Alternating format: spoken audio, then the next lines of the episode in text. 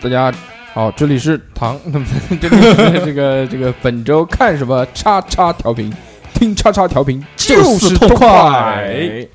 哎哈喽，大家好，我是大硕我是逼哥，哦，我是可惜无声，啊，今天我们三个给大家带来一档全新的传奇，传 legendary，给大家带来一首这个全新的这个节目啊。 嗯，这档节目呢是这个作为我们原来品鉴屋的一个改版和一个升级，是所以我们现在这个板块呢就不叫品鉴屋了，就回归到原来我们的初心，叫做本周看什么。什么？但是本周看什么这个作为这个短节目呀，又独又从那个原来的常规节目里面又独立了出来，嗯，单独的在周一更新给大家这个收听。对，我们这周看了哪一部电影呢？在这边跟大家聊一聊。首先我先讲吧，嗯，我看了应该来说三部电影吧。这第一个是这个大家听到片头也知道了嘛，嗯，钢铁侠一，啊，是这个蜘蛛侠。嗯第二部叫《英雄远征》， ，Far From Home，第二部是这个《恶人传》，这个是在这个手机上面看的，因为这个啊毕竟没没有上映嘛。嗯第，三部呢是《爱宠大机密二》，这个嗯是算是最新的一部动画片了。是蜘蛛侠你们谁看过？我看了，怎么我样？也看了，嗯，嗯，我很萌这两个男女主演啊？啊，干嘛？我觉得他们应该现实中在一起，哦，嗯，我觉得他对这个神秘客的这个改编啊，还嗯是很不错的，对因为一开始我没有想象到他是怎么样刻画神秘客的人物，反正他肯定不能按原来的那个就原版设定那样的，对是的对，结果他用这个虚虚拟现实和无人机技术，嗯啊嗯，，是，把这个人物给塑造出来，我觉得就很、嗯很有意思。就对对对这两年大火的这个 A 二，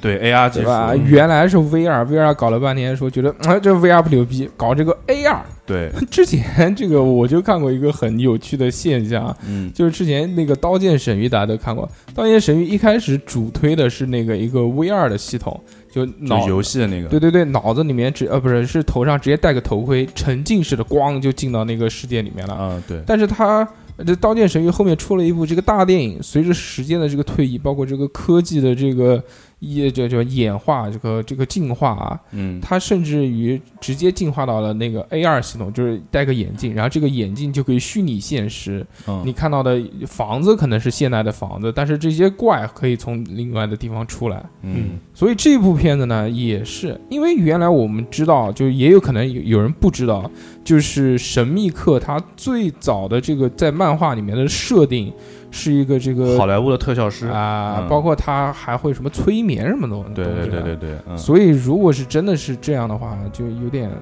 就有点尬。如果真的是按照漫画原来的，有点过时，对其对实对它的对设定，我觉得有点像那个 DC 那边那个蝙蝠侠的那个那个反派是那个稻草人，我觉得有点像。用毒气的那个。对对，啊嗯，但是这部里面呢，它我觉得它结合的非常好。这部让我看到最爽的，就是那段幻觉是吧？，对、嗯，那段是给我呃相对来说极为震撼的一个值回票价的那一段，嗯，太厉害了，嗯就就是华丽精彩。我觉得可能预算很多都都是用 都在放那个那儿了上面了，嗯，超棒那段，嗯而且有两段，两段其实都超棒。就第一段，然后中间那还有那个钢铁侠那个，嗯，嗯死掉，然后对从骷髅，骷髅钢铁侠，啊对，骷髅钢铁侠，然后还有蜘蛛从他那个眼睛那个骷髅眼睛里面嗯爬出来，而且我觉得他那段做的是特别飞的那种，就是想象力一下子爆棚，嗯，是的，是的，给人造成的真的是，就他不是那种恐惧，他给人造成的真的是那种幻象、幻觉，对对他用大量的这种信息突然轰炸你嘛，嗯啊，包括它的这个转啊、视角的旋转啊，包括这个推进，然后再进到另外的次元，就有点像什么，就有点像那个。呃，奇异博士一开始这个被古一法师哦，推到那个那推个，就真次元里理面真理那个之眼嘛，其实嗯他就是那个感觉但是那让段你看到秒杀他了，我觉得，啊，对吧？嗯，哪段秒杀哪个？我觉得蜘蛛侠里面神秘客那段秒杀了奇异博士那段，我觉得，嗯，都还可以。啊，还还有一段我想起来也是这种特别飞的，就是单讲漫威里面啊，就是呃，在雷神三他们嗯去这个、这个这个推是雷神三还是复联三？就是雷神包括小浣熊。他们去穿越时空，坐那个什么什么，就穿越虫洞的那个飞船，然后进到那个时光隧道里面的时候，也是属于特别飞的，在飞船里面，一下子每个人的就脸就变成不同维度的了，那应该是复联吧？嗯无所谓啊，不谈这个啊。嗯这部片子其实我觉得还挺好的，嗯，虽然说就是打的东西，我觉得没有那么厉害，包嗯括其实蜘蛛侠，其实我觉得在这部里面也不是不是很强。虽然蜘蛛侠这个人设在复联里面好像就是杀伤力不是那么大的，嗯，但是这部确实觉得有点狼他狈。最早出来的时候还是属于那种半搞笑型的角色，嗯，啊，但他这他这一次的就是还是就是以中学生嘛，是最符合漫画形象的嘛。嗯对，就是小孩儿。这次几个战甲，本来以为说我、操有了那个 纳米机器结，果他妈在充电，我这操！不是有了那个纳米机器就可嗯以制作那个战甲了。嗯，结果刚刚走出来，那个飞机就被轰掉嗯了。特别惨啊。那就是说以后就就没有战甲了呗？那或者是不是钢铁侠除了这套以外，还给他留了其他制作这个纳米机器？他只要技术还留着，他就自然可以做嘛。嗯，难说。我觉得这部如果大家没看的话呀，还是可以看一看。到现在为止，应该还没有下映。我觉得这个是值票价的。对，然后最后的两个彩蛋也是特别的牛掰。嗯彩蛋我没看，啊我，直接走了，我都不知道有彩蛋，因为我看复联四好像没彩蛋。刚结束有一个，然后字幕完有一个，但是我之后在网上又看过了，这个第一个彩蛋就是讲的是公布他身份了，是吧？，对，对就是神秘客最后那个他死之前啊，不是啊，就是最后失败之前有一个那个视频拉走，然后重新剪辑的嘛，然后就是黑，相当于是在媒体上黑化了蜘蛛侠，然后公布了他的姓名，然后最牛逼的是出现的就是最早那版蜘蛛侠里面那个号角报的那个主编那个演员，嗯，重新在这个里面也继续担演那个号角报的主编。哦，就是一直是批判蜘蛛侠的，就是穿越次元了，对对对，把前两部那个就前两部那个蜘蛛侠是是完全另外两个人演的，嗯这嗯这个我还记得。其实蜘蛛侠第一部才上映的时候我就看过，嗯，那个其实已经就很震撼，那个时候还是靠超能力嘛，就是他被蜘蛛咬了之后啊就变自己异的，能喷丝，，对，靠嗯靠变异的，嗯，第二部出来的时候我说他妈什么鬼啊，竟然连丝都不会 喷，你还一配当蜘蛛侠吗？嗯，但是漫画里面就是不会喷，嗯这个是第二个彩蛋呢，这个我也看了，就是这个其实真的这个马尔法克 侠是在这个就是就是队宇长宙、啊，宇局宙长在在宇宙里面真正的这个呃，现在地球上面的这个其实是斯克鲁人，斯库鲁人演，嗯嗯，嗯，所以以后可能会引入那个侵，就是入侵嘛，斯库鲁入侵那个，入侵地球的大地球的事件，对，嗯，秘密入侵，嗯，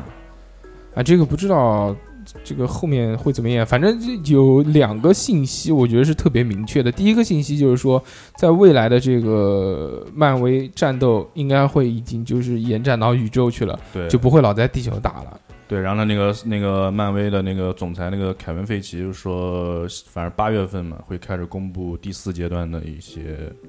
就是走向，哦，嗯主要看新出哪几部电影，对，什么样的角色，基本上你就可以猜到他大概是个什么样的故事。但是那个确定肯定是要拍了，就中国导演那个叫叫叫什么电影呢？上汽，上期啊对对对一个对中国英雄嘛，嗯我比较期待还是新的啊银狐。哦，那银护可能要有两年嘞，他对那个自杀小队还没拍呢。对嗯，导演刚招回来，是这样，但是就比较期待这些这个组合的故事嘛。对，因为银护现在是跟雷神是在一起了，嗯，嗯，，对，银护怎么演？银护里面，呃，马马子死了，嗯，然后还有谁死了？没了，没有，就马子死了就，马特斯树还在，树在树在啊都在，啊马子不一定死了，而且说不定就失踪了呢，树迟早要长大的嘛。嗯而且还有一个点就是，雷神加入了之后，他们整体的这个战队的这个战斗力啊，嗯打嗯硬仗的能力肯定是提升了。，对对，那他遇到的敌人可能会更强。嗯，那个嘛，那个嗯术士。那个叫什么术士？亚当亚当术士，对，嗯嗯，第二部的最后彩蛋有的嘛，对黄金，嗯，黄金圣斗士，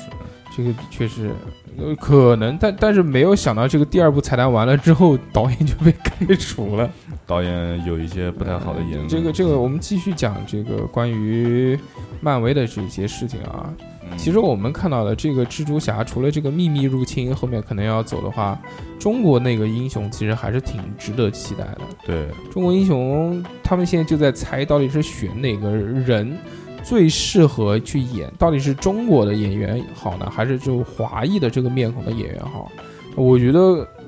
就他们猜有几个人选，嗯，第一个就是我们丹哥甄子丹甄， 子嗯丹，但是我觉得可能性不太大，因为甄子丹相对于来说年纪比较对大，年纪大，嗯，让他演那个角色可能不太适合，而且也演不了几年。第对，二个呢是这个这个彭于晏，哦，彭于晏呢，他本身是有这个这个格斗啊，这个格斗的这个基础啊嗯，而且身材也好。那相对于来说呢，我觉得他是也比较符合欧美人的审美观念。我操，那他的名气就爆掉了，我操，然后第三个是一个华裔的一个一个一一一个也是就格斗明星嘛，嗯，就我不知道那个演员你们有没有看过，是演那个《黑镜》第一季里面的。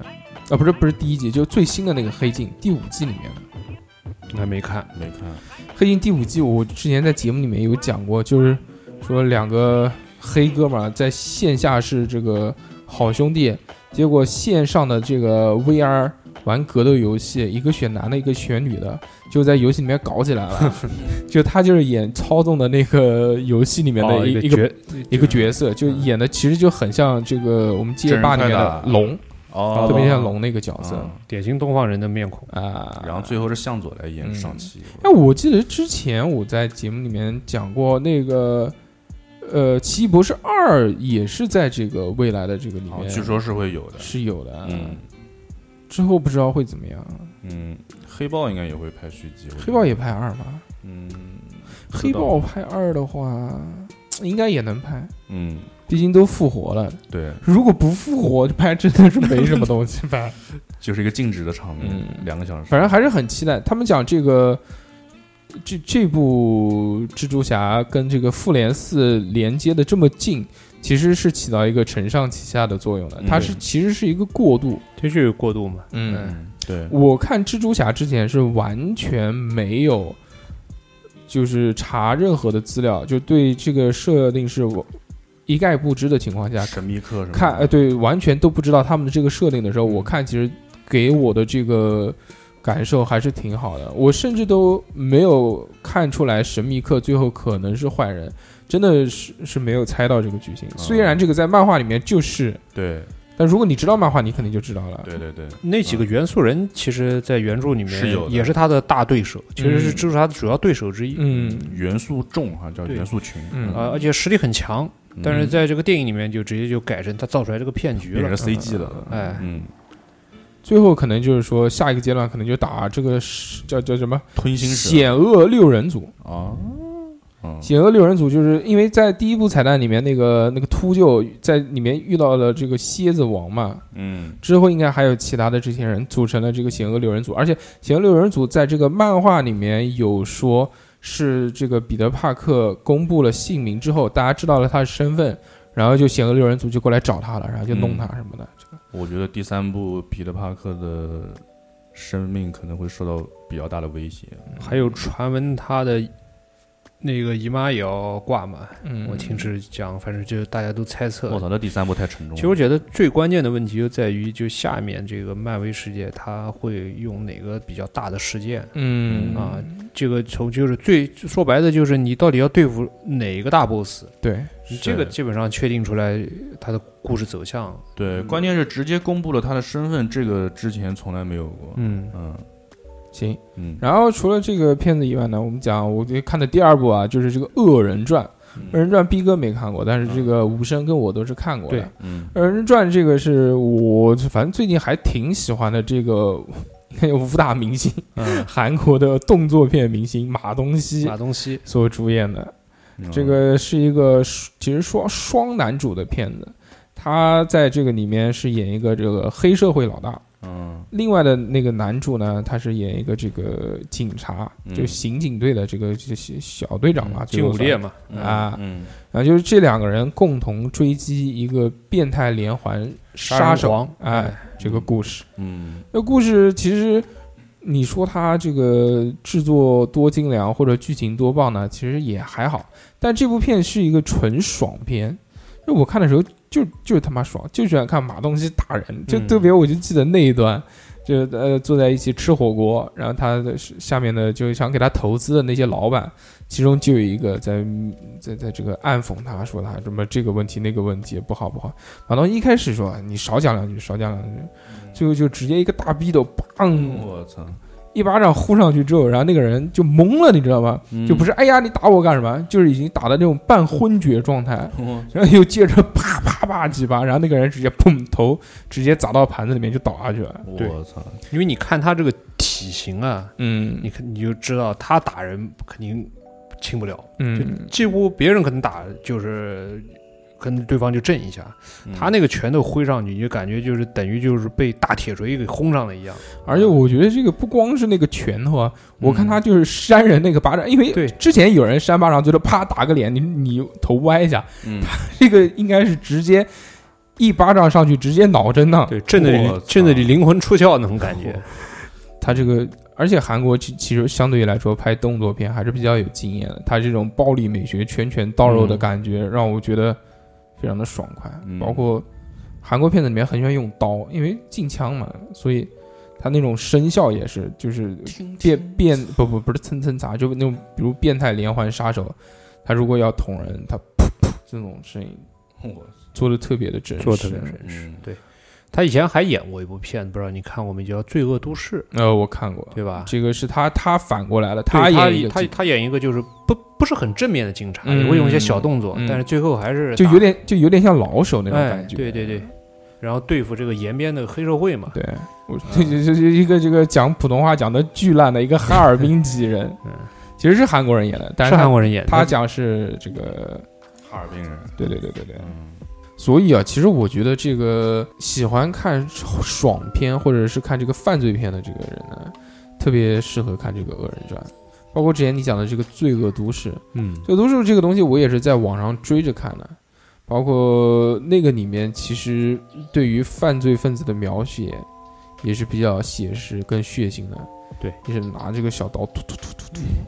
嗯，刺刀，包括最后在这个公共厕所里面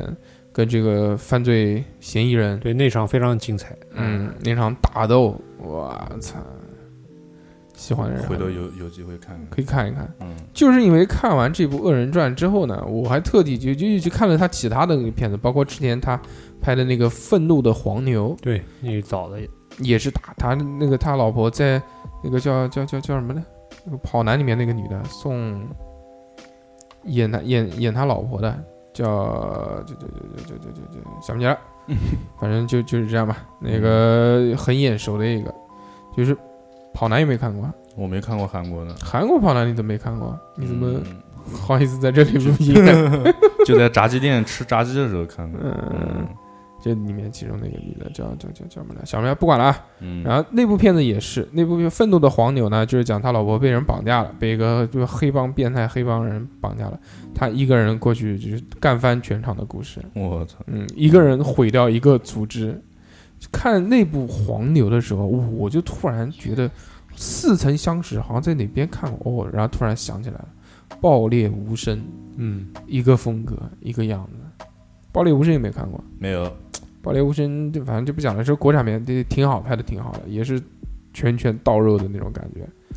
这个是我看的第二部片子，第三部片子呢就是这个《爱宠大机密二二》。嗯《爱宠大机密一》你看过吗？我看过，怎么样？嗯，我觉得还是比较偏那种儿童动画片那种感觉吧。放屁！这个嘛，本来就是啊，片子 那么好看，完全不儿童，它里面的这些梗都是特别成人的梗。还行啊吧，因为我觉得就是小黄人那个组吧，嗯，嗯而而且看完《爱宠大机密五》，深刻体会到美国人是真的喜欢狗不喜欢猫。嗯， 因为他在里面把猫这个除了那只胖胖的肥猫以外，其他这个比较黑化就是恶化，就是哎呃把他哎们给对对比较黑化的嗯这些形象都是用猫来体对，现当做反派来处理嘛。哎嗯包括这部二是特别特别美国只爱加菲猫哎啊，包但是括嗯，但是里面最出众的还是那只兔子，嗯这部兔子，所以因为这个就是这么就表现的在一里面表现的这么好，喜欢的人这么多，嗯，所以这个第二部呢，他在里面也算是一个主角了。嗯，这第二部它是三三线叙事吧，要不然双线叙事。啊其中一条线呢，就是这个就我们的这个狗，就大狗跟小狗，小小小胖那个不是后面第一部结尾家里面领又又养了一只，哎领养了一个那个大狗嘛。嗯第二部的这个其中一条线就是这个大狗跟那个小狗两个人到了这个农场去了，嗯要去旅游什么的，然后在农场遇到了一些事情。嗯这个第二条线呢，就是讲这个兔子，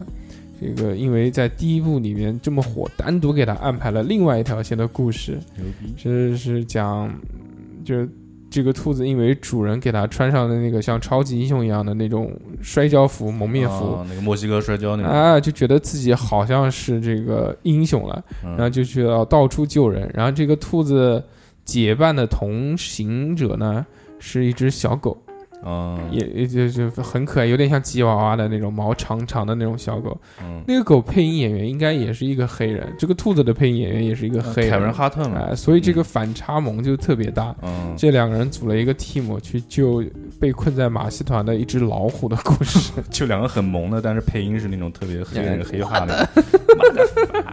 特别的酷炫。嗯最后就是这两个现在合并到一起，然后就对对对对，反正救老虎，反正就全面就救老虎，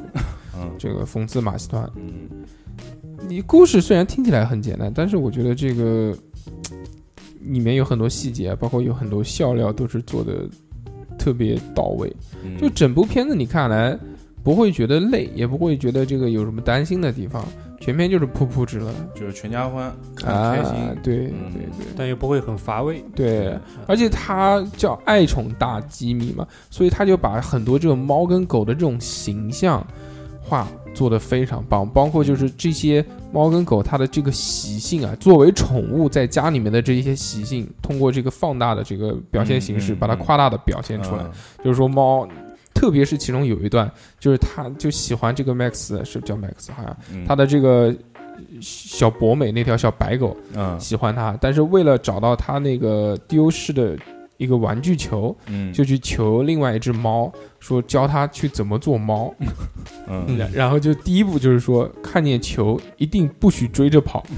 第二步是到主人的这个。桌子上面，首先把它所有的这些东西都弄到地上， 嗯第三步呢，就是说你要把这个咖啡打翻在主人的笔记本电脑上面。我操第四步就是说你从高处的地方跳下来，要四条腿着地嗯，哦才可以。最后就训练出了一只这个猫。傲娇的猫，对对，他就把这些。呃，宠物的这些习性扩大化，然后放大化的表现出来，嗯让人觉得既熟悉，然后又觉得搞笑。里面很多这种习性梗，但我记得第一部里面还有那种反差梗，嗯就是有一个是好像比较有钱的一个人家里面有那个贵宾犬还是啊什么东西的，嗯，然后就是主人在的时候，啊靠，对站的笔直，然后一走，然后把音乐放起来，我操，抖起来了， rock and roll 对摇滚走起来对了，，嗯哎，在这部里面好像倒少了，就没有体现那么多的宠物，嗯主要还是第一部里面几个核心的宠物嗯，有表现，是因为又新加了呃几个，一个什么农场里面的就厉害的这个牧羊犬，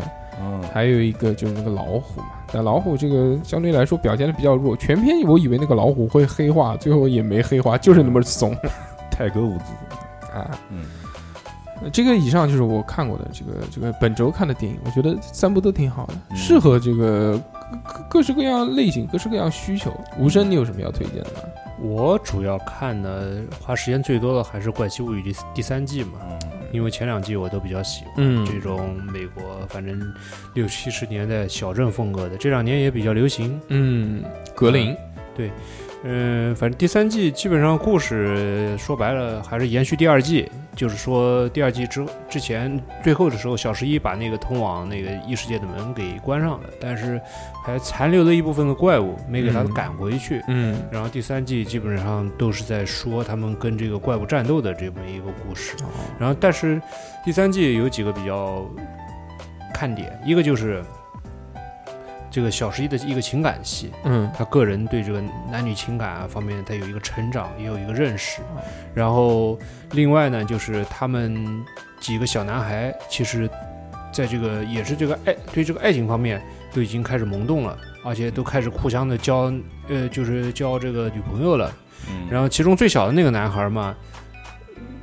他自身呢其实就算是比较可怜的，因为他首先说他可能没有女朋友，然后二来呢他又比较宅嘛，他是里面最宅的，基本上天天都在玩那个《龙与地下城》的游戏。哦，但是他朋友呢都要谈去谈女朋友了，就把他抛下了。嗯他这个个人他有一个改变，有一有这么一一个成长。嗯然后加上那个那个警察，也等于就是算算是它里面的一个比较重要的一个角色嘛，就是小十一的养父，他个人对小十一的这个情感也有很多的可看的地方，就比如说。他很担心这个小十一跟她那个男朋友走得太近，出来一点什么事儿，嗯嗯啊，然后再加上本身嘛，作为父亲嘛，对于女儿她的关注点不在自己身上，她肯定会有醋意的，肯定会有嫉妒的。然后其哦中有很多非常有意思的情节。但是《怪奇物语》我没看过，你看过吗？逼哥，我没看过，大但概是讲什么？大概就是说，简单一点这个是美国南部的一个小镇，然后发生了一些非常奇异的现象。那这些现象可以归结为，就是苏联人在当时的这个美国，当时它其实是这个美国这背景是属于大概是七十七八十年代，嗯麦卡锡主义盛行的时候，哦他们有很多冷战，冷战也没结束，有这个冷战威胁嘛，他们就觉得苏联人会在自己的境内搞破坏，做一些奇怪的实验，哦，啊，那个时候很多的科幻面孔片都是以这种、嗯对对对对这种对。这种冷战为为为背景的，把苏联视为啊假想敌， X 战警第一站，差不多就是这样。嗯你就能看到那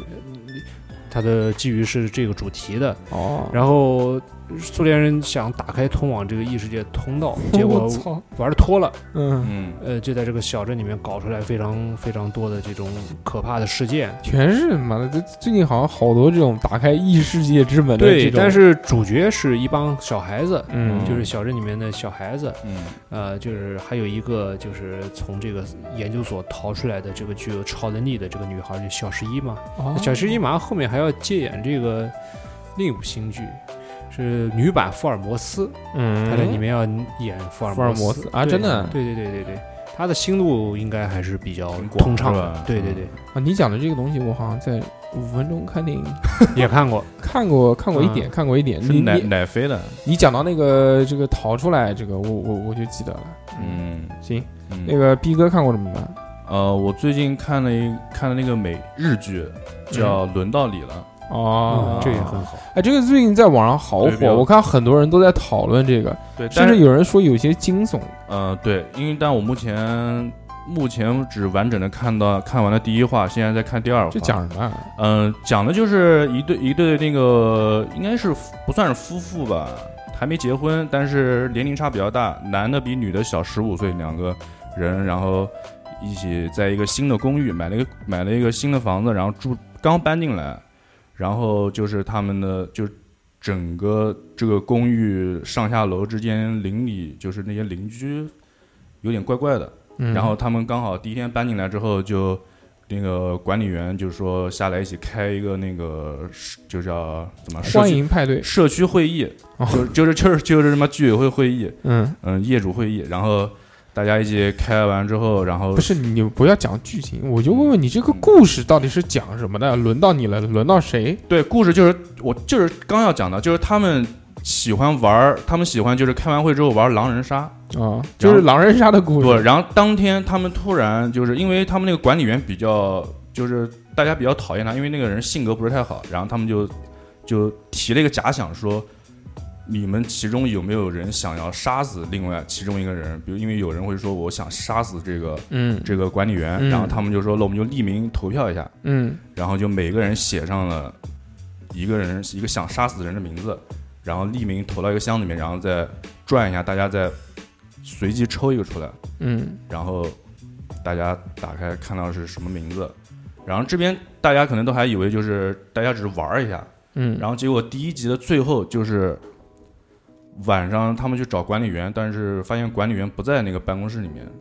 然后回到家就发现被杀打死了。开窗帘一看，发现发现管理员被吊在那个门那个就是外面阳台那边，然后啊，然后管理员还还没死，然后醒过来，然后挣扎一下从楼上啪掉下去就死掉了。啊，然后就是下面那个地方，下面的那个月报栏那边有一个地方被钉了一个指头，上面就是写的是管理员，就是当时他有其中有一个人抽到了这个名字，我懂了，就是就是这个故事就是讲一个投票杀人的故事，对对吧？对然后剧里剧后面说就是每集都会死人，啊嗯，哎，这个就很很像一个电影。我记得之前有一个电影就是讲这个，大家在被关到了一个房间里面，大逃杀嘛，然后不，这个房间里面就是匿名投票，嗯然后说这个反正必须要投死一个人，嗯然后就一个一个一个一个，最后这个人性的，而且他那个更恐怖，他那个是大家都被关在同一个房间里面，然后就嗯现场要讲说选谁死什么什么什么的，对，但这个并不是投票，嗯就是目前不知道凶手是谁，也不知道具体动嗯你机是为什么。废话，你他妈才看了第一集，嗯你你都就知觉道得了就觉得，但嗯是他音效什么做的还挺惊悚的，嗯挺好的。嗯那么以上呢，就是我们这周看的这个呃一些剧集和电影，嗯，希望这个下集我们再见，再见。再见。大家拜拜。